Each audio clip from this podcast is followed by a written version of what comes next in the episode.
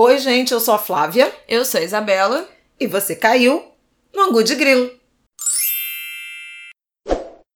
Olá, gente. Boa terça-feira. Tudo bem com vocês? Bom, se for capaz de ter uma, sexta, uma, uma boa terça-feira com esse mundo é, em remeleixo, num verdadeiro angu de grilo. Realmente, tá tudo um caos. Mas hoje a gente vai deixar essas loucuras do mundo moderno de lado e vamos ter um episódio especial. O episódio de hoje, nosso tema de hoje no Angu de Grilo é gerações ou intergeracionalidade, para usar a palavra que está na moda. Esse episódio é fruto de uma parceria com a plataforma Gente, que é um portal de análises, insights e estudos da Globosat, que debate pautas contemporâneas, os assuntos que estão em alta, questão de gênero, raça, o que a gente anda debatendo na sociedade, e estuda comportamento do consumidor e hábitos dos brasileiros. Esse episódio faz parte da segunda temporada do projeto Travessia, que vai acontecer ao longo do mês inteiro de março, em comemoração ao Dia Internacional da Mulher. Salve, salve! que foi no domingo passado, né, no último domingo. O foco desse projeto é ouvir, dialogar sobre gênero e as suas tantas interseccionalidades, que é outra palavra da moda, ouvindo e, enfim, trabalhando com histórias de resistência, inspiração e, principalmente, de amor. Ah. Serão vários conteúdos ao longo do mês em formato de vídeo, podcast e texto. O primeiro deles saiu no último domingo que é um vídeo com Ana Paula Chongani, uma mulher negra, empresária, criadora de conteúdo, ativista e mãe, em que ela fala sobre amor e rede de afeto familiar. Recomendo que vocês assistam. Para conferir todo o conteúdo que vai sair, é só ir lá no site gente.com.br e o Instagram, Globosat, também vai botar prévia de tudo que vai sair ao longo desse mês. E nós fomos convidadas para falar, bater esse papo sobre gerações Bom, vocês sabem que nós somos aqui nesse podcast, né? O retrato da intergeracionalidade. Pois é, antes de começar a falar é, mais é, especificamente né, sobre o nosso tema, eu queria chamar a atenção para um ponto. Isabela mencionou intergeracionalidade e interseccionalidade como termos da moda. Ela usou essa expressão é, jocosa. Mas eu queria é, sublinhar que quem trouxe, quem botou essas expressões, que na verdade são conceitos teóricos, muito bem fundamentados, uh, na boca do povo, da sociedade brasileira, sobretudo dos estudos relacionados ou do debate relacionado ao feminismo, foram as pensadoras negras, né? uhum. né? Mulheres negras que estão é, efetivamente pautando esse debate é, sobre a questão, sobre as questões de gênero, né, de desigualdade, equidade de gênero e inclusive dentro do grupo das mulheres. E antes disso, nós, é, nós aí, nós negros, né, temos apresentado vários temas para debate na sociedade brasileira. Temas sobre ações afirmativas, sobre a questão do extermínio é, da juventude negra, do genocídio, da necropolítica, Jovem Negro Vivo, todos esses temas que entraram muito fortemente na pauta de debates sociais do Brasil nas últimas décadas, em particular na última década e meia, duas décadas, partiram muito de uma mobilização e de uma estruturação de pensamento do povo preto. Bom, acho que eu vou só passar assim explicando o que que é essa interseccionalidade, né, que é uma palavra, enfim, complicada, mas que nada mais é do que a gente procurar e delimitar as interseções entre a vivência de cada um. Então, quando a gente fala de feminismo interseccional, debater interseccionalidades, é a gente não olhar as coisas somente pelo prisma do gênero. Então, não só falar sobre mulher, mas também pensar onde entra a raça, o debate racial, quando a gente está falando de mulher, onde entra o debate social é, de renda, de escolaridade. Debate de classe. De, de classe, de habitação e tudo que envolve o debate de classe. Quando a gente está falando de mulher, é a gente falar de idade, né? Essa questão das gerações. Então, tudo isso entra no pacote da interseccionalidade. A gente falar de deficiência, de pessoa com deficiência, quando a gente está fazendo. Então, é basicamente lidar com essas diferentes vivências e diferentes recortes. Identidade e de gênero, né? E orientação sexual. Sim, também. também. E não olhar as coisas só sobre um, sob um prisma. Eu acho que é bem o que a gente faz aqui, né? Interseccionalidade tá sempre presente no nosso discurso. E eu acho que é um, um convite já, desde já, pra gente, para vocês aplicarem esse conceito na vida. Sempre tentar olhar tudo sobre todos os prismas e não só sobre uma visão única. Posso fazer mais uma ponderação de questão de ordem de gente... apresentação? Não, não vai começar nunca. É, é, não, é muito rápido, é porque eu fiz uma referência no início a ter sido um dia muito tensionado, né, o 9 de março de, 2018, de 2020, que a gente está gravando hoje. Isso é porque houve uma grande turbulência nos mercados financeiros globais. A gente não vai tratar desse assunto, mas é que, como esse programa é um programa de prateleira, para oferecer para o nosso ouvinte que vai escutar, acessar esse programa daqui por diante, saber o marco que foi esse dia do ponto de vista de mercados globais, queda forte do petróleo, do mercado acionário, alta do dólar. Foi esse o angu de grilo planetário do dia de hoje. E isso é uma coisa que a gente vai tratar nas nossas redes sociais ao longo da semana, exatamente porque o episódio de hoje é um episódio especial em relação ao mês da mulher, é o único que a gente vai falar sobre isso, provavelmente nesse mês. Então, os assuntos da semana a gente vai tratar nas nossas redes sociais, arroba Bela Reis no Instagram, Bela Underline Reis no Twitter e Flávia OL nas duas redes sociais. Isso. Podemos. Podemos. Agora sim, começou. Bom, para quem não ouviu o primeiro episódio, que é sempre o pior, nunca comece a ouvir um podcast pelo primeiro episódio, isso é uma coisa que eu repito. queria, Flávia, que você explicasse pra gente qual é o significado do nosso nome do nosso podcast, Angu de Grilo. É o Angu de Grilo. Bom, o Angu de Grilo é um, um, um produto jornalístico e de entretenimento protagonizado por duas mulheres negras cariocas, mãe e filha, jornalistas. Acho que esse é um, um ponto de partida interessante. Sim. Nós temos a mesma profissão, compartilhamos de alguns pensamentos assemelhados e outros não. Embora é... pareça que a gente concorde muito, nem sempre. Nem sempre. Nós temos uma diferença de idade que é mais ou menos uma geração e meia, né? Eu, quando a Isabela nasceu, eu tinha 26 anos somos, embora duas mulheres negras da mesma família, com origens diferentes, né? A Isabela nasceu na classe média, eu já tinha terminado o curso superior, já estava no mercado de trabalho, no jornalismo, trabalhando no Globo. Eu venho do subúrbio do Rio de Janeiro, de Irajá, criada por uma mãe que teve cinco anos de escolaridade uh, apenas, portanto, uma, uma família de baixa renda e de baixa escolaridade né? Eu cresci num conjunto habitacional em Irajá e, e fiz talvez o, o grande salto de mobilidade social é, da minha família né? Não apenas na direção de concluir o curso é, superior, eu estudei na UF, na Universidade Federal Fluminense, aqui no Rio de Janeiro, mas também de adentrar um mercado de trabalho de classe média, que é o jornalismo, de classe média alta em, em, em larga medida, ainda hoje, e a partir daí ter sido mãe e ter criado a minha filha num ambiente econômico-social mais privilegiado vou usar assim o termo, em relação ao meu ambiente de origem. Então a gente também tem visões de, de mundo e percepções de mundo que se chocam do ponto de vista de origem. Angu de grilo é uma expressão que a minha mãe, que faleceu oito anos atrás, em agosto de 2011, quase nove anos, portanto, ela usava muito para se referir a bagunça, desorganização, uma certa balbúrdia, para usar outra expressão da moda, né? confusão, né? de caos. baderna, confusão. Minha mãe eh, me criou muito com ditados, né, ditos populares, essas expressões muito corriqueiras da cultura popular.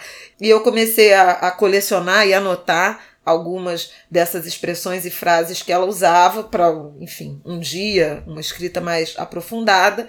Nós, quando a Isabela teve a ideia do, do, do podcast, a gente foi investigar uma, um leque de possibilidades de nomes caímos na lista de expressões e frases da minha mãe, achamos essa expressão ângulo de grilo e ela se aplicou muito bem porque tem porque carrega não só a referência à memória afetiva né de uma expressão usada por uma ancestral nossa, mas traz essa intimidade do ambiente familiar, que é muito do que é, caracteriza esse podcast. Aí você pode falar da nossa marca pois também, é, né? isso que eu ia falar agora. Então, assim, bom, já tá claro, ou escuro, eu diria, que o Ângulo de Grilo é um projeto familiar de comunicação né, e de entretenimento faz referência o nome à nossa história familiar, à nossa linhagem materna, e isso não está presente só no nome. No início desse ano, a gente apresentou o nosso logo do ângulo de grilo, que não sei se vocês perceberam, né? Tem aí no aplicativo, abre aí, eu pego o celular, vê aí no aplicativo que vocês estão ouvindo, que tem escrito ângulo de grilo com uma letra cursiva, e essa letra é a letra da minha avó. Foi um projeto que a gente fez com o Felipe Bax, o designer que fez a, o nosso logo. Eu catei uma agenda da minha avó antiga, que ela anotava compromisso. Tirei foto de várias, escolhi algumas letras que, com, que no final, né, iam compor a palavra angu de grilo.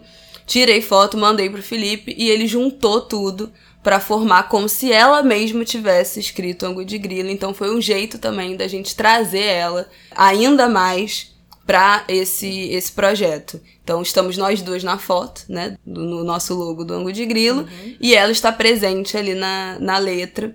O nosso logo também tem arruda e manjericão, né, que são duas plantas que a gente usa, que é uma referência ao candomblé, que traz a nossa parte a espiritual. Fé, a religiosidade também é forte, né? Nós somos as duas de candomblé, de religião de matriz africana. Então, essa é a presença, né? É, o ângulo de grilo é realmente, faz referência, não só no nome, mas a forma que a gente escolheu construir e trazer essa, essa avó e essa mãe que não está mais presente de forma física, mas continua muito presente na nossa vida, resolvemos trazer ela, resgatar essa memória e manter viva essa memória dessa forma. Outra coisa que tem muito a ver com a nossa linhagem materna, que eu não lembro a gente já ter falado sobre isso aqui, que é a nossa etnia. A gente descobriu uhum. em 2015, através de um teste de DNA, minha mãe participou de um projeto chamado Brasil DNA África, que selecionou algumas pessoas para fazer um teste de DNA. Um, um, kit vinha dos Estados Unidos e tal. Lá eles têm um banco genético imenso para descobrir etnia. Todas essas pessoas. investigações arqueológicas das quais a gente ouve falar por aí. E que, bom, aqui não.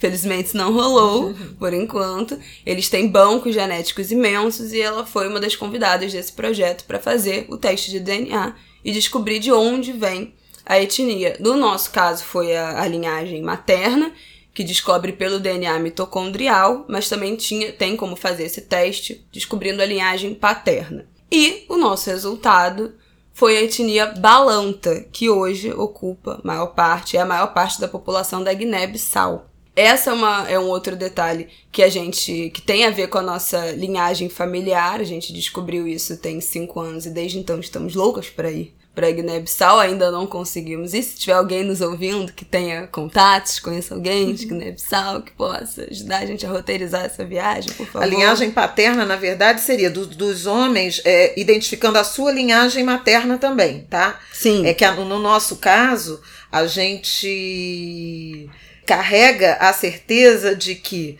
é a mais antiga ancestral, levando em conta que todas essas mulheres tiveram filhas mulheres. Então é uma carga genética que mulher passa para as filhas mulheres. Então minha mãe só teve a mim, minha mãe é uma filha mulher da minha avó, que foi filha.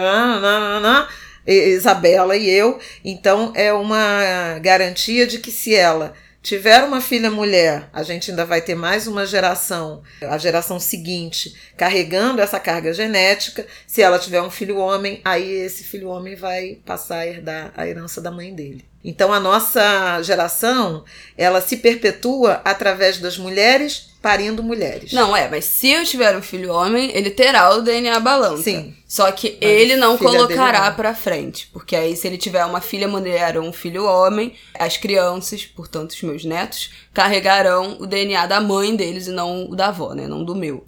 Então, o único jeito de perpetuar esse DNA é tendo filhas mulheres, que terão filhos mulheres, que terão filhas mulheres. Então, é uma pressão, desde que eu descobri esse negócio, que vocês não têm ideia, que eu fico apavorada de só ter, só ter filho homem, entendeu? E aí ter que ter cinco filhos para chegar uma menina. Bom, então essa é outra questão que nos liga na ancestralidade. Eu tenho até uma tatuagem, né?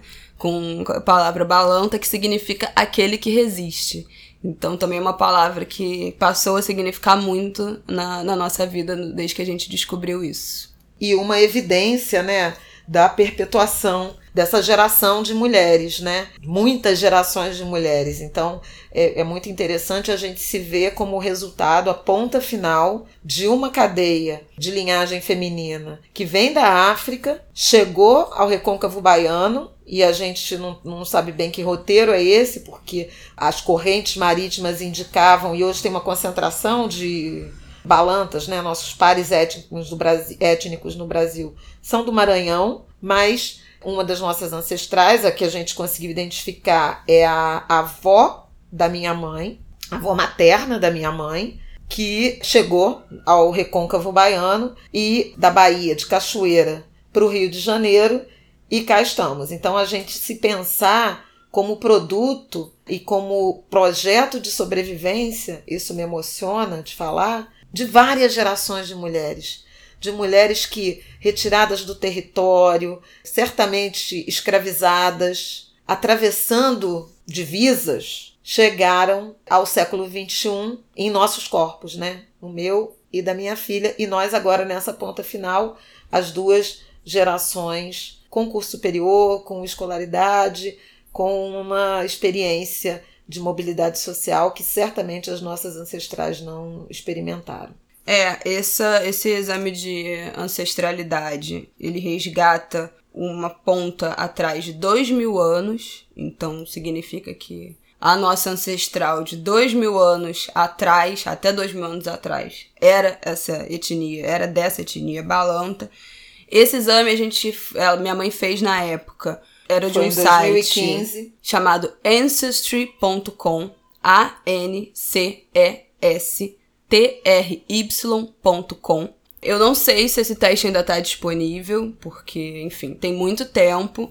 Mas ele, de qualquer jeito, é vendido em dólar, então entra lá, eles mandam o teste pro Brasil, você você faz o exame em casa, tem as instruções de passar o cotonetezinho na boca para pegar a saliva, armazenar direito e enviar de novo para lá, demora meses para ter o resultado. Não é um processo rápido. O dólar, vocês já sabem como tá, né? Daquele jeito, não vai ser barato, mas é uma coisa que você faz uma vez na vida e resolve, de certa forma, esse questionamento para sua ancestralidade anterior e das que virão, a sua ascendência, sua descendência já fica aí explicada. Então eu acho que vale a pena, sempre vale a pena pesquisar, entrar lá no site e ver se o teste ainda está disponível. Se não tiver, tem outros tipos que são também mais baratos, outros tipos de testes que revelam outras coisas sobre ancestralidade, que pode ser uma opção também. No nosso caso específico, foi muito curioso, porque o nosso o, o teste que eu fiz, né, que é com aquela, aquele material genético da, da bochecha, né, de saliva, ele deu 100% de certeza, de coincidência, a sequência genética que deu 100% de certeza de que nós pertencemos à etnia balanta. Isso não acontece com todas as pessoas, tem vários é, é, índices, né, níveis de probabilidade de você ser da etnia tal, e no nosso caso foi 100% de, de, de certeza, que trouxe uma surpresa imensa, porque ninguém jamais na família Hum, toda tinha soube disso, né? uh, ouvido falar na Guiné-Bissau, salvo aquelas aulas de geografia em que a gente sabe dos países que são é. da comunidade da língua portuguesa. Saber, né, das origens, conhecer o passado, saber algo sobre a sua história faz muita diferença e usando aí o bordão da Isabela, outra expressão da moda, empodera muito, é, sobretudo a população é, preta e parda, negra, brasileira.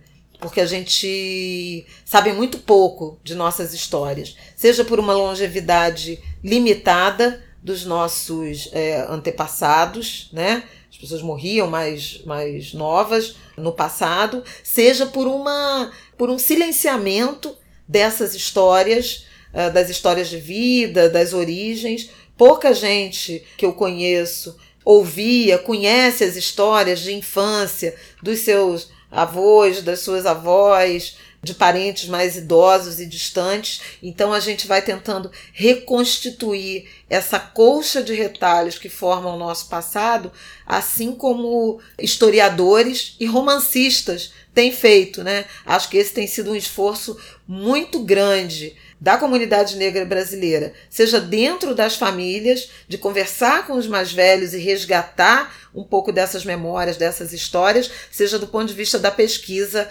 acadêmica, científica, para reconstituir o que foi o nosso passado. E algumas dessas informações não estarão uh, disponíveis, por exemplo, sobrenomes, nomes étnicos, tribais, em razão desse apagamento que foi imposto pelos colonizadores à população negra brasileira. Bom, quero fazer outra provocação, que na verdade eu acho que essa é a provocação principal, a gente estava só esquentando até esse momento, que é pensar quais são os nossos lugares geracionais. Como foi crescer nos anos 70 e 80, como foi para minha mãe, né? Como foi para mim crescer nos anos 2000, como é ser jornalista nesses momentos completamente diferentes da comunicação, que enfim, mudou muito nos últimos 20 anos, mas e naquela época, antes dos anos 2000, era ainda mais diferente. E como é ser mulher e ser ativista, seja dos direitos das mulheres, seja dos direitos das mulheres negras, do movimento negro, falar sobre questões raciais nesses momentos que são também completamente diferentes quando a gente fala de amplitude desses debates nas redes, no fato da gente agora ter nomes, conceitos cravados sobre o que significa cada coisa. Quer começar falando? É, eu posso começar, né? Como você falou, dos anos 70 e 80, eu nasci em 1969, eu tenho 50 anos e cresci, vivi uma, uma infância no subúrbio, como eu já mencionei, criada por uma mãe de baixa escolaridade, num ambiente é, predominantemente de baixa escolaridade e de baixa renda. Com um agravante, era o período da ditadura militar. Minha infância inteira e parte da adolescência, ela se deu no período da ditadura com cerceamento à informação, né? com censura, com algumas limitações do ponto de vista de livro e de conteúdo de aprendizado escolar. Então, é crescer com algumas lacunas. A questão racial não era debatida na minha casa e quando era, era num sentido depreciativo do povo negro. Alisar o cabelo, disfarçar os traços negroides para ser aceito, para ser inserido na sociedade. Eu sempre cresci com um grande desconforto em relação a, esse ambiente, mas confesso que não tinha grandes referências no sentido teórico ou até objetivo, né? A minha resistência, a minha inquietação, ela era muito espontânea, muito intuitiva, né? Que é, oriunda assim de um senso de justiça. Eu posso lembrar, por exemplo, que quando eu era menina, a minha mãe era uma iaô de Umbanda. Ela frequentava terreiro a cada 15 dias. Eu cresci num terreiro de Umbanda. Fui inclusive batizada à época, ainda menina na Umbanda, mas ela me fez fazer primeira comunhão e, e a gente não ostentava, né? não, não, não tratava e não exibia a nossa religiosidade afro-brasileira uh, por aí. Embora a minha percepção seja de que no subúrbio, naquela época,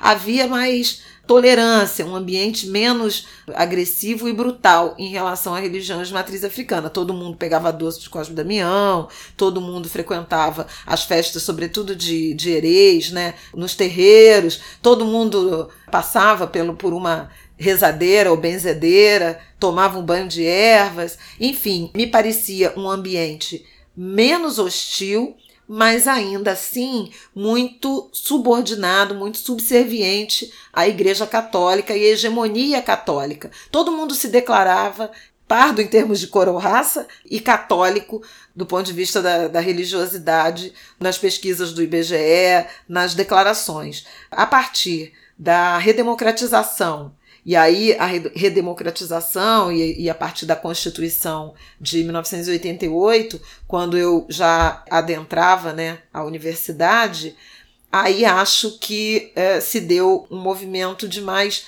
liberdade, liberdade de acesso à informação, liberdade de luta por direitos. Eu acho que a, a, Constituição é um marco, não por acaso, várias das instituições muito representativas, sobretudo do feminismo negro, caso da do Instituto Gueledés, né, fundado por Sueli Carneiro e parceiras, ou da própria ONG Crioula, ou do CERT, eles vêm desse período, né, três décadas aí de, não preciso nem falar também do Betinho, né, do IBASE, da campanha de cidadania, tudo isso ganha muita força a partir do início dos anos 90, Junto com isso, um incremento da produção estatística de autoconhecimento sobre a sociedade brasileira, o que tornou mais fácil não apenas o debate, mas o diagnóstico em relação às desigualdades brasileiras e à necessidade de políticas públicas específicas.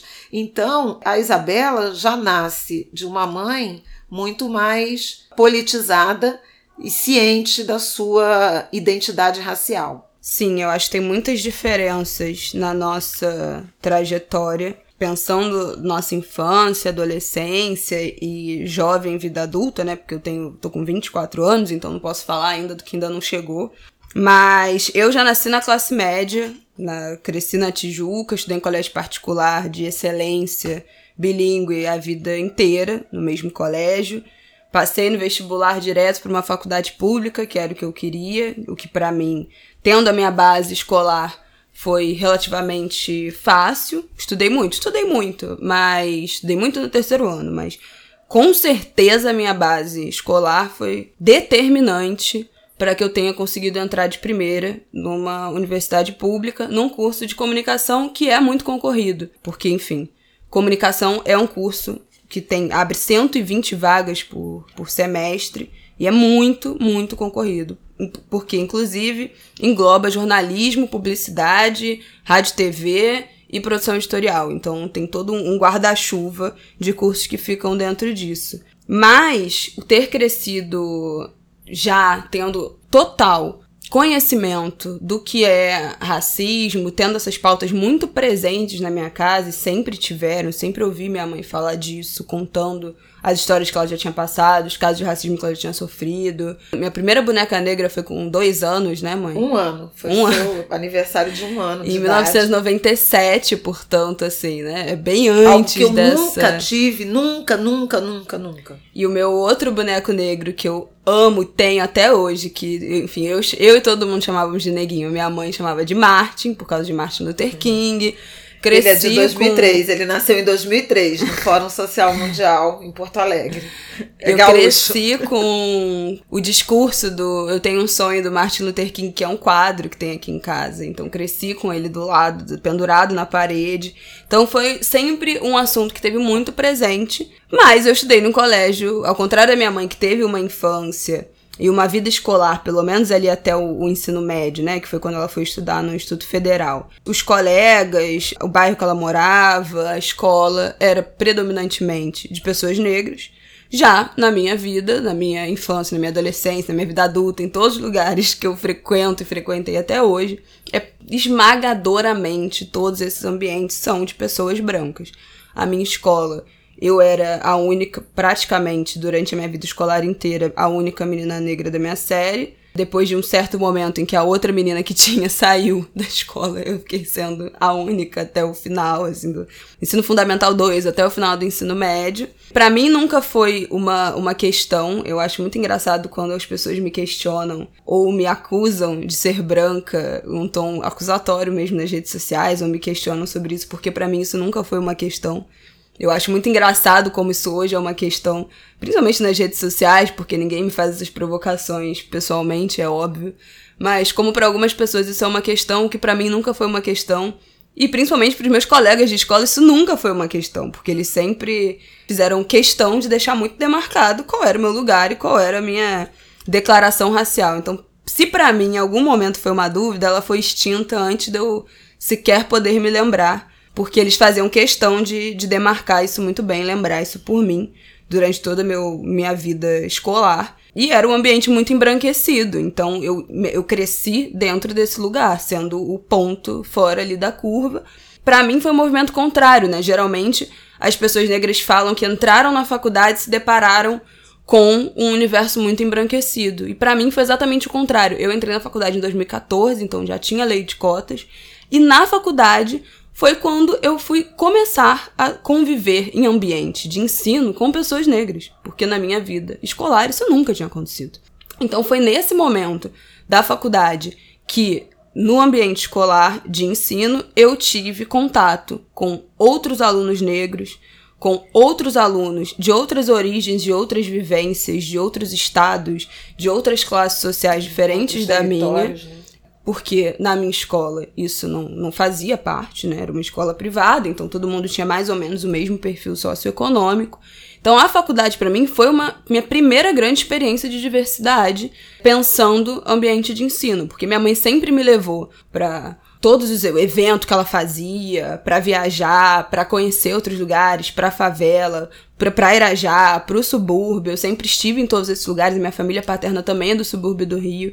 Então eu cresci frequentando todos esses lugares, mas pensando no ambiente de ensino, a faculdade foi esse lugar que, para mim, chegou com, com, com a diversidade, inclusive de pensamento. Eu comecei a mergulhar nesses assuntos de debate feminista e me aprofundar nesse debate feminista de, e, e de raça ainda no terceiro ano, por um grupo no Facebook. E quando eu entrei na faculdade, com essa convivência com esses amigos, foram me apresentando esses outros teóricos, esses outros conceitos, essas outras visões, esses outros pontos de vista que me fizeram mergulhar totalmente de cabeça já no meu primeiro ano de faculdade, nos primeiros meses de faculdade, e me impulsionaram a começar a me posicionar sobre isso. No Facebook, na época. O Instagram veio muito depois, essa, onda do, do Instagram veio muito depois. Então, eu comecei, posso dizer que comecei a militar ativamente, publicamente, sobre isso em 2014, logo depois que eu entrei na faculdade, com 18 anos, mas esse sempre foi um debate que fez parte da minha vida. Então, essa eu acho que é uma grande diferença, né, do que, do que a gente viveu aqui, de poder dar nome, de poder ter uma amplitude de, e se poder se munir com argumento de teoria, de, de argumentação e de dado, de informação tão fácil, porque para mim é muito fácil hoje em dia. Você abre o Google, digita um negócio, que é um livro, cata o PDF do livro, ou baixa o e-book do livro. Então, é muito fácil para minha geração que tem esse perfil socioeconômico, que tem esse acesso, é óbvio que acesso ainda é um problema, ainda é uma questão muito séria quando a gente fala de Brasil, mas para nossa geração, pensando as gerações de nossos pais, é muito mais fácil a gente conseguir se munir de informação e de conhecimento. Então, acho que isso tem uma enorme diferença. Pensando jornalismo, eu acho que agora, nessa minha geração, foi quando a gente vive aí o maior baque, né, do mercado de comunicação de jornalismo, que é a transição para o digital, para a internet. Porque na época. Você ainda pegou máquina de escrever na Peguei. redação? gente. Mas olha, não faz Isso denuncia assim, a idade. Tô brincando, mas eu trabalhei com máquina de escrever no Jornal do Comércio, né? Eu entrei no Jornal do Comércio em 1992, trabalhei lá até 1994 quando eu entrei no, no Jornal Globo. E no Jornal do Comércio, àquela época, então estamos falando aí da última década do século XX, é, a redação ainda tinha máquina de escrever. Então eu fiz toda essa travessia dessa nova revolução tecnológica, que é a chegada da redação informatizada, a chegada da internet e a chegada desse jornalismo, desse modo digital e permanente de produzir conteúdo. Mas eu queria voltar em duas coisas no que a Isabela falou. Meu a gente Deus pode falar um pouquinho mais do, do jornalismo já já, mas é que eu acho que, que é relevante.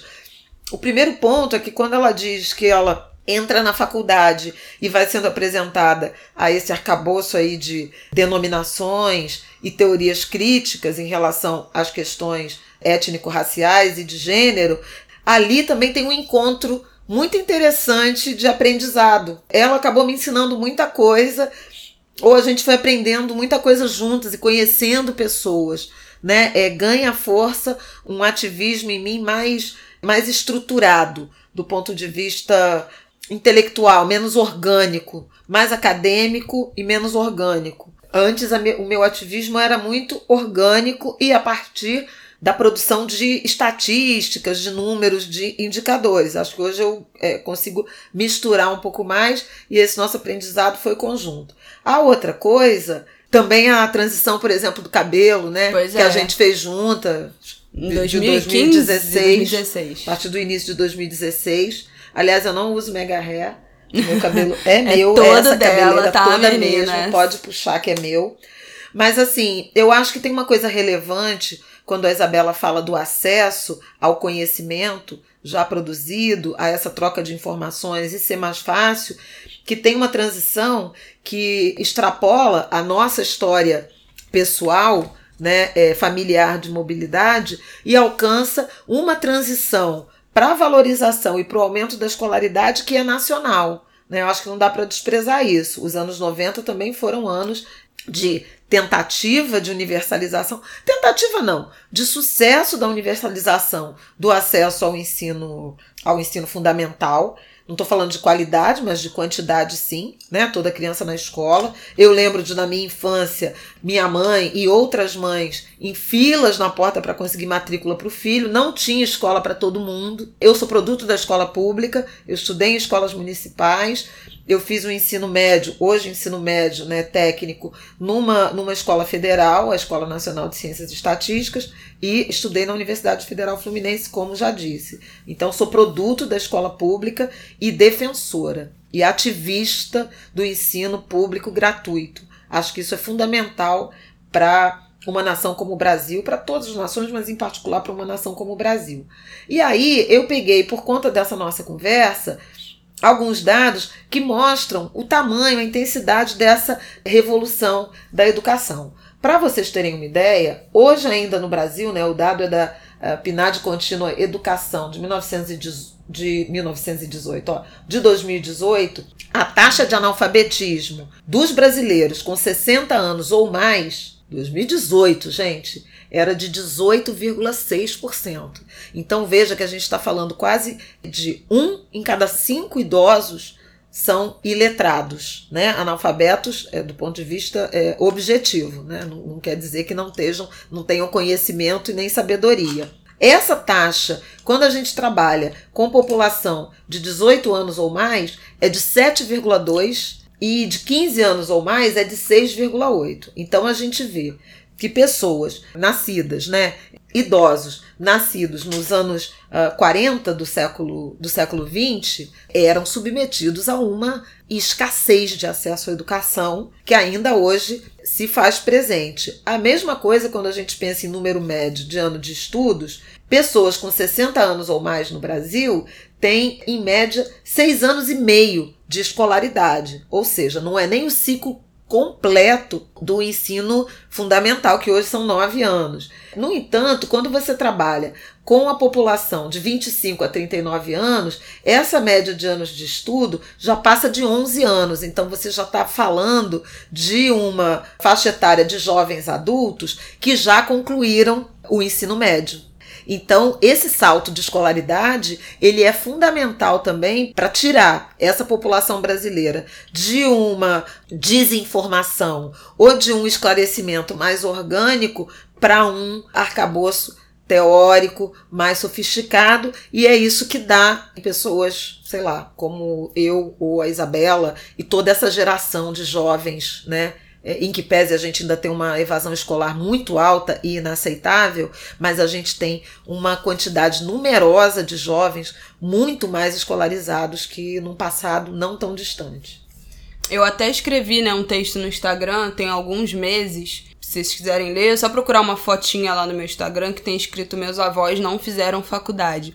Que eu falo exatamente como foi eu reviver a minha história familiar a partir do momento que eu voltei no tempo e me toquei que vários dos meus amigos que estudaram comigo no meu colégio têm avós e avós que fizeram faculdade, que são engenheiros, que são economistas, que são advogados, avós que são professoras universitárias. E como para mim, isso é uma coisa completamente impensável quando eu penso na minha história familiar e na minha linhagem, ou materna ou paterna, seja dos meus avós maternos ou dos meus avós paternos, os meus avós terem feito faculdade, porque era todo mundo pobre.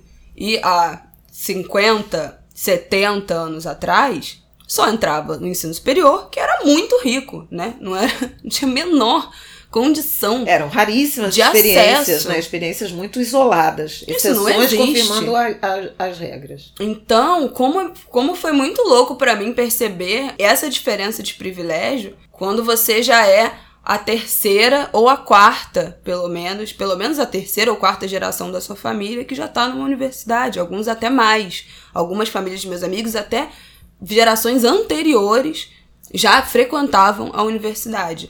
E como foi para mim estar nesse lugar e como ainda é esse peso, não vou nem botar entre aspas, porque eu acho que é um peso de responsabilidade mesmo. Ser a segunda geração, ter entrado na faculdade com a responsabilidade de confirmar que a nossa família saiu da regra, né? Que, que, pelo lado meu pai também foi o primeiro da família paterna a entrar na faculdade, minha mãe também. Então, como é que é ser a segunda geração das minhas duas famílias com essa responsabilidade de provar, de certa forma, que meus pais não foram um erro na Matrix dessa história única que coloca negros e pobres brasileiros nessa trajetória de ensino até o segundo grau, de, de trabalho informal. de baixa qualificação, né, e, e, e por consequência de baixa renda. Eu tenho uma, minha prima Denise, que também. Não é, não somos as materna, únicas, mas. Ela, inclusive, foi a primeira a entrar na faculdade. A gente tem uma, uma pequena diferença de, de idade, ela é um pouco mais velha que eu,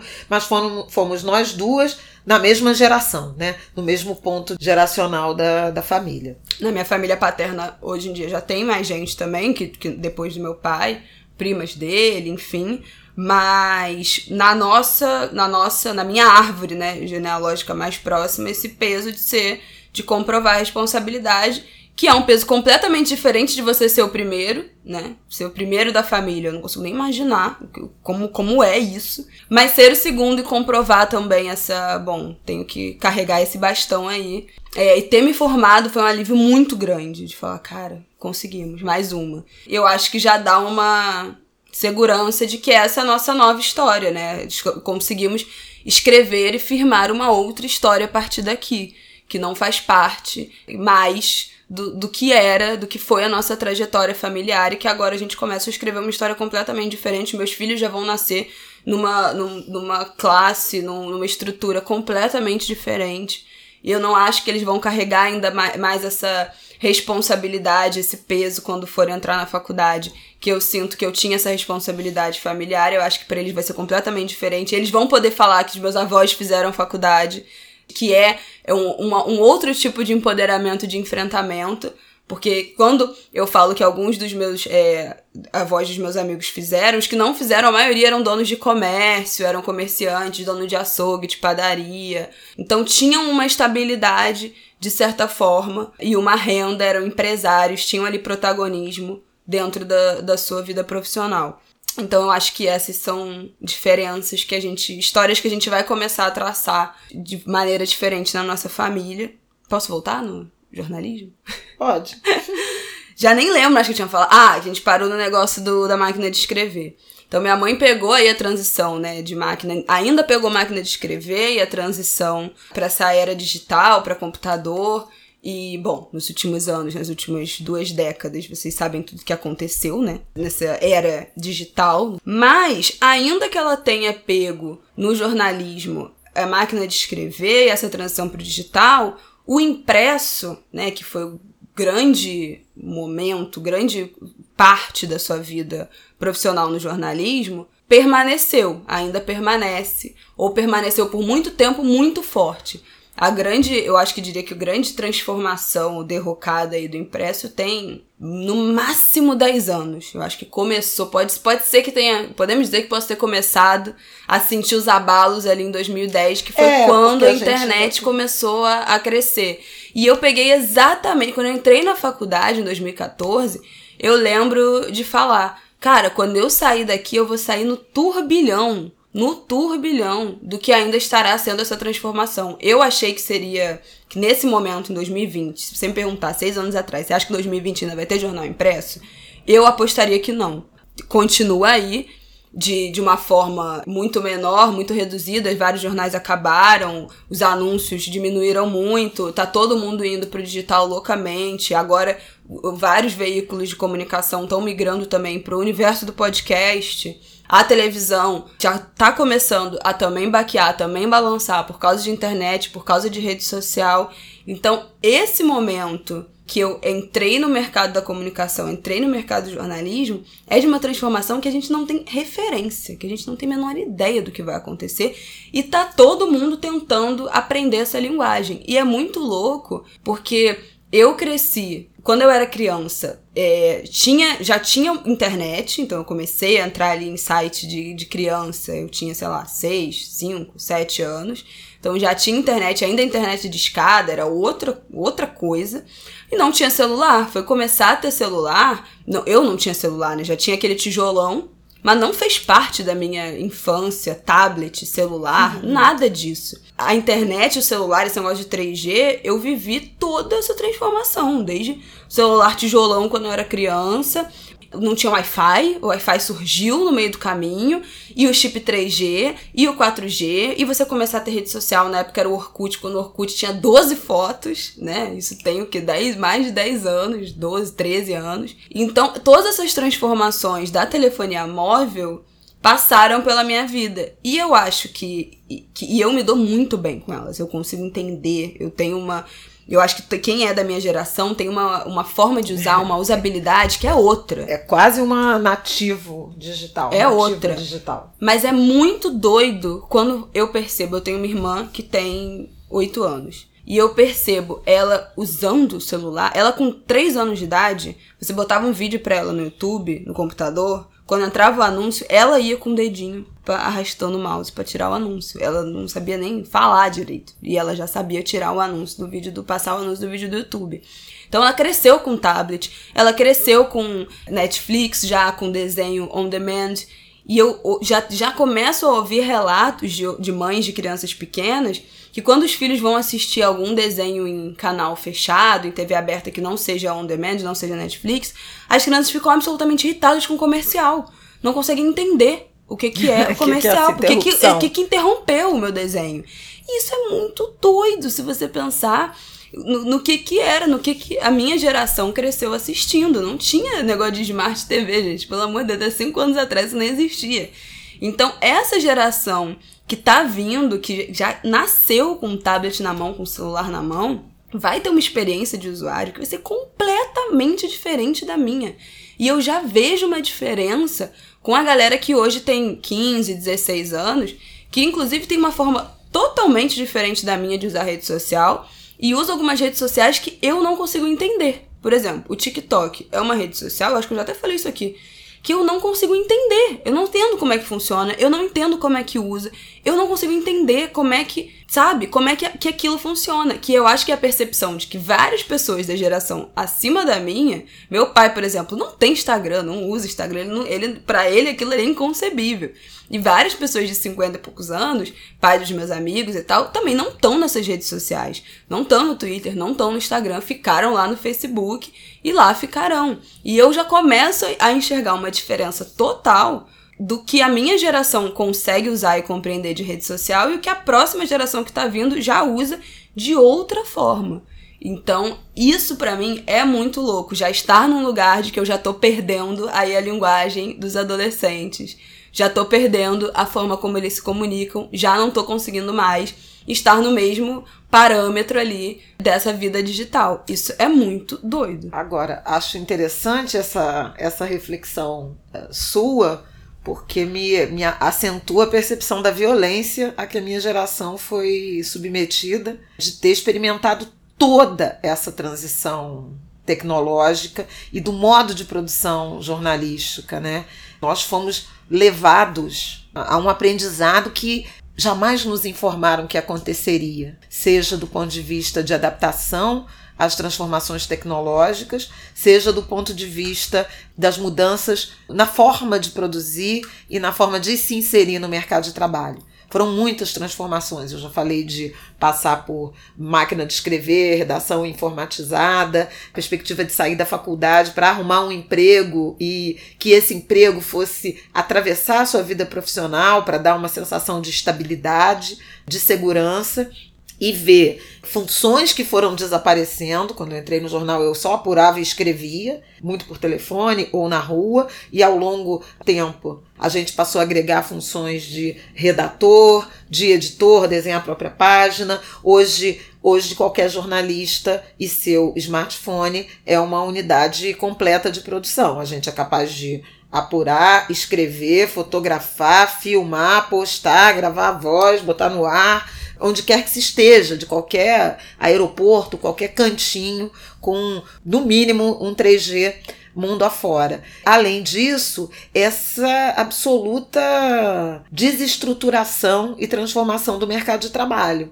Quem tinha a ideia de que se permaneceria numa empresa jornalística, numa determinada e exclusiva plataforma, então você era jornalista de jornal, jornalista de TV, jornalista de rádio, e hoje vê essa interseção, não apenas de jornal que faz uh, noticiário na internet, que produz podcast e que faz vídeo, TV que faz podcast, rádio que transmite imagem, quer dizer, essa interseção toda dos veículos, né, dos veículos uh, comerciais na direção das múltiplas plataformas, mas também a multiplicação da produção de conteúdo, seja por indivíduos, por conta dos, do, dos instrumentos de trabalho terem se barateado e, e estarem muito mais acessíveis, mas das próprias fontes primárias de informação que na origem precisavam dessa intermediação do jornalista convencional e que agora elas próprias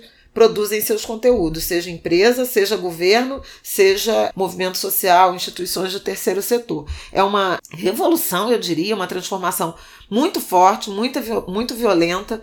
Muita gente ficou pelo caminho porque não soube como se inserir nesse mercado. Envolve um aprendizado constante, né, uma adequação de linguagem, uma rapidez de resposta que não está posto para qualquer um e uma equação que aí não dá para dizer não dá para esconder, né? Do ponto de vista de monetização, ou seja, de remuneração, que ficou muito difícil. A gente já não tem mais um, um salário padrão, um referencial de remuneração as pessoas aceitam ou não ofertas, algumas muito indignas né, é, de remuneração, e isso tem levado a muita precarização, a algum abandono, a alguma uh, perplexidade em relação ao exercício profissional do jornalista. Me parece que é um mercado maior, mas muito mais desregulamentado, em algum grau mais mal remunerado do que no passado força essa, digamos, atividade microempreendedora ou empre empreendedora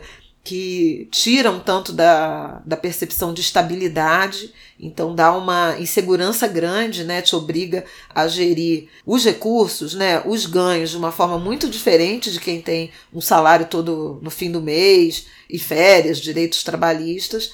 Eu acho que esse é o desafio que está posto é, para a juventude que não está imune à necessidade permanente de adaptação, e é isso que a gente vê no, no depoimento da Isabela. Muito interessante. Tá, ser jovem não quer dizer que a gente já passou por poucas e boas, né, meninas?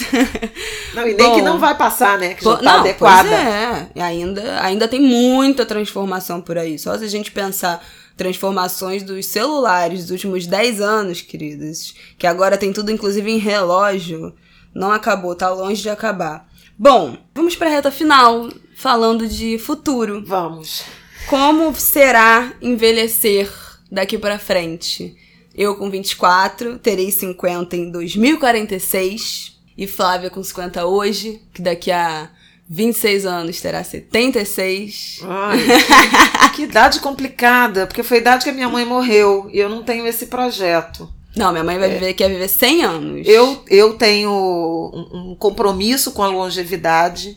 desde que lúcida, né? Desde que é, plena das minhas faculdades mentais, da minha capacidade de comunicação, ela estando intacta, eu gostaria muito de, não só intacta, mas assim, é, passível de, de ser difundida, né, de ser compreendida.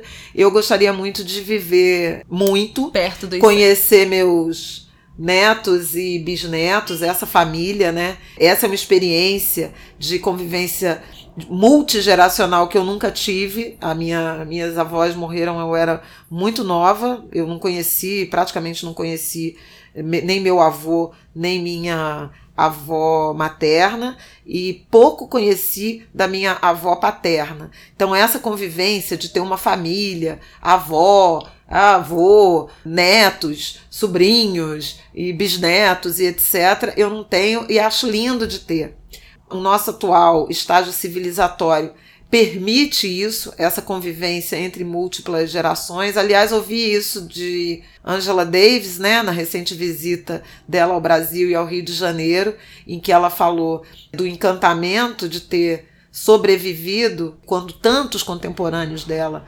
morreram, foram assassinados, morreram precocemente. Esse é um caso muito específico das feministas negras brasileiras, todas elas nos deixaram precocemente.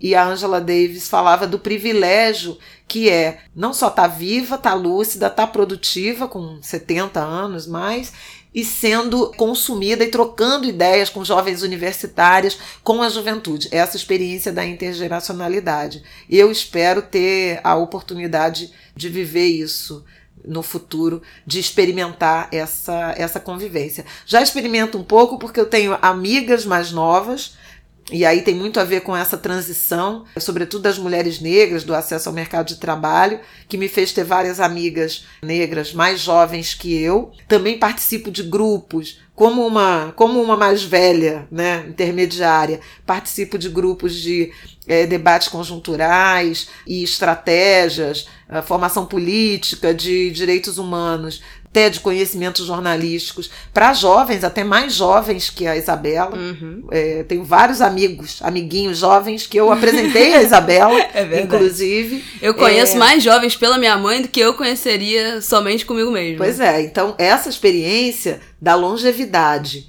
produtiva, né, ativa e se relacionando com outras gerações, transversal, ela é muito saudável. Ela me ensina por demais e eu sou muito grata por essa por essa possibilidade.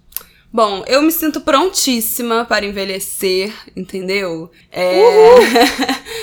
Eu sempre me senti muito deslocada com a minha idade. Eu acho que agora que eu tô começando a sentir que eu estou chegando perto de achar que a minha idade representa a forma como eu me enxergo e como eu me sinto. Eu sempre esquecia que eu tinha 20, 21, 22, 18. Eu sempre achava na minha cabeça que eu, que eu, eu, eu tinha muito mais que isso. Eu sempre me senti muito mais confortável entre os amigos da minha mãe, entre a galera mais velha do que eu, do que entre a galera da minha idade e mais nova. Então, eu sempre fui da, das crianças que gostam de ficar com os adultos. É, eu, invariavelmente, a vida inteira me relacionei com caras mais velhos do que eu, e, fui, e para mim isso é muito natural. Eu realmente não consigo me imaginar com ninguém da minha idade. É um bloqueio.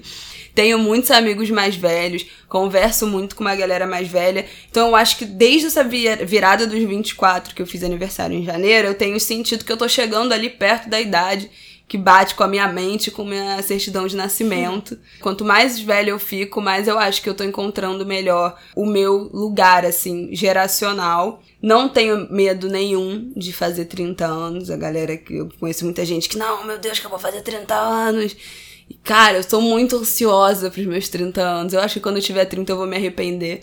Mas eu acho que é a idade ápice, assim, que você tá no melhor momento da, da sua vida. Tenho essa utopia mesmo, que eu sei que eu vou quebrar a cara, mas tudo bem. Daqui a seis anos vocês me lembrem que eu falei isso e joguem na minha cara. Mas não tenho medo, acho que quanto mais. Todo ano que eu falo, eu faço aniversário, eu falo que eu amo fazer aniversário, porque cada ano que passa eu tô mais inteligente e mais bonita. Então por que, que eu teria medo de envelhecer, né? Mas eu tô muito ansiosa, eu acho que eu, graças à minha história familiar, terei um processo de amadurecimento e envelhecimento muito saudáveis, pensando em saúde física. E isso tem a ver com acesso à medicina, a cuidados paliativos, a cuidados de prevenção. Então, a minha vida, tudo indica que será muito saudável. Terei acesso ainda mais a conhecimento e a esses espaços, o que vai me acumular uma bagagem intelectual que para mim ainda é imensurável pensar o que que eu vou ter de bagagem daqui a 10, daqui a 20 anos. Então, isso também é uma coisa que me conforta. E nesse trabalho que a gente faz, né, nessa área de comunicação, quanto mais velho de jornalismo, quanto mais velho você fica, melhor você é, melhor você fica nessa profissão, mais bem posicionado no sentido de dar opinião, né, de ter uma bagagem intelectual para opinar sobre isso. No ativismo também, quanto mais velho, mais coisa você viu, mais você pode dizer, mais vivência você tem para abrir e debater. Então, o processo de envelhecer também me traz uma segurança nesse sentido, que eu terei essa bagagem e invariavelmente envelhecer me apresentará à maternidade, porque o meu sonho de vida, e muita gente não acredita, acham, como assim você? Mas o meu sonho de vida desde sempre é ter filho, é ser mãe, que são coisas diferentes, mas eu. Mas, enfim. É, é ser mãe, é exper experimentar a maternidade, que a G e minha mãe a gente tem conversado muito nos últimos no último ano, eu diria, sobre como a maternidade também é um processo de dar continuidade à ancestralidade. Também é um compromisso. Não quer dizer que a, gente, que a gente acha que maternidade é algo que todas as mulheres precisam ou devem ou são obrigadas a experimentar. Muito pelo contrário. Nós somos 200% a favor de que seja uma escolha e que as mulheres tenham o direito de escolher ser mães ou não. Mas como eu, minha mãe sempre quis ser mãe e eu também quero, pra gente a maternidade não tem simplesmente sentido de você ter filho, você criar um filho, mas faz parte de um compromisso ancestral, de dar continuidade à nossa ancestralidade, à nossa linhagem familiar, e aí criar uma nova vida, um novo ser humano, um novo cidadão, a partir desses princípios que eu acho que a gente falou muito aqui, né, nesse episódio de hoje. Então, povoar aí o Brasil, o planeta, com seres humanos ainda melhores.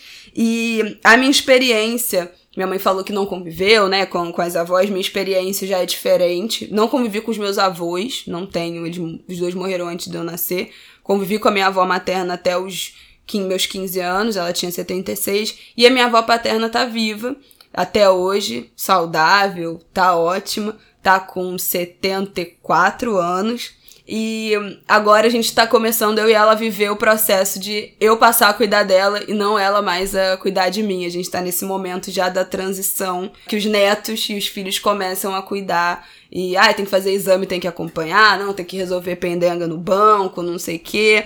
Então, eu já sou adulta, né? Então, a minha avó ainda tem dificuldade de me enxergar como adulta, mas agora, nos últimos tempos, ela já tem me colocado também nesse lugar de uma figura responsável, que tá perto, que pode acompanhar ela em alguma coisa que ela precise. E eu tô começando a entender também esse lugar de me tornar responsável pelos idosos da família, que no caso, no meu caso é minha avó, que é uma mulher que eu amo mais que tudo no mundo que sempre me acolheu, me apoiou em tudo. É uma das mulheres mais incríveis que eu conheço, sem a menor dúvida. Amo minha avó de paixão. Quem me segue no Instagram vê que ela comenta todas as minhas coisas. Que outro dia mesmo eu postei dela, ela mandou uma mensagem para mim no Instagram falando: Amo tudo que você faz, tenho muito orgulho de você. Ela assiste absolutamente tudo que eu posto. Então a gente tem uma relação muito próxima que para mim é o maior demonstrativo, assim. Eu falo que minha avó é a maior feminista que eu conheço pela história de vida dela e por ela sempre ter me dado toda a liberdade, ter me apoiado em absolutamente tudo, em todos os momentos da minha vida. Então, essa é a minha experiência de ser uma jovem mulher de 24 anos que convive de forma muito próxima com uma avó que é super a favor do, de feminismo, de todos os movimentos de direitos humanos, que é super progressista, que acolhe todas as identidades de gênero, orientações sexuais, que não tem nunca teve questão nenhuma com isso e que sempre me apoiou e me acolheu em tudo e enxerga com muita alegria, a gente já teve até essa conversa, que ela falou para mim: "Ah, eu acho muito incrível ver como vocês da cidade podem fazer tudo. Eu na minha época não tinha essa opção de escolher profissão, de escolher o que, que eu queria fazer. Eu casei muito cedo para sair de casa. E eu acho muito legal como vocês podem escolher o caminho que vocês querem tomar. Dou todo o apoio. Ela falou isso pra mim quando eu tava decidindo sair do meu trabalho, né? Que eu contei aqui no episódio, até no episódio passado. Então, essa minha experiência de conviver muito proximamente com a minha avó é incrível. Eu sempre falo para todos os meus amigos: aproveitem suas avós, seus avós, o máximo que der. Porque, infelizmente, eles não são eternos. E Queria. Quer fazer mais algum comentário antes de eu finalizar falando? Eu quero de... sobre essa relação com, com longevidade. Eu acho um privilégio, já, já citei uh, Angela Davis, mas tem uma percepção de várias pessoas, estudiosos, demógrafos, enfim, que não está sendo fácil essa transição e essa adequação à vida dos idosos brasileiros que estão vivendo mais e, no entanto, são é, descartados e se tornam inativos quase invisíveis, silenciados no, no lar. Então, pedi um tanto dessa atenção, do tanto de potência que ainda reside nessas pessoas idosas que às vezes se aposentam, ficam sem uma rotina profissional, que muitas vezes era uma rotina repetitiva, algo monótona, que tem uma enorme dificuldade em fazer essa transição para o acesso e para a intimidade com a tecnologia e que acaba muito isolado. Então, uma visão mais generosa e de maior escuta aos idosos vai tornar mais fácil essa, essa transição, o envelhecimento e a convivência intergeracional. Com isso eu me despeço. Bom, para finalizar, queria só falar que eu acho que esse episódio aqui foi o que eu definiria como a perfeita definição de Sankofa, né, que é o momento de que é o movimento de você olhar para trás, resgatar o que veio antes, olhar para o seu passado, ressignificar o presente e projetar para construir um futuro. Eu acho que esse é o movimento que a gente pensa quando falamos de intergeracionalidade. Pensar em nossa história familiar, pensar o nosso passado, entender como é que aquilo mexe, altera, transforma, como nos trouxe até aqui e pensar como a gente vai levar isso para frente, o que, que a gente vai projetar e como serão as próximas gerações. A gente também aqui já falou no ângulo de grilo sobre o conceito de ficção social, né, do bangladeshiano economista o Mohamed Yunus.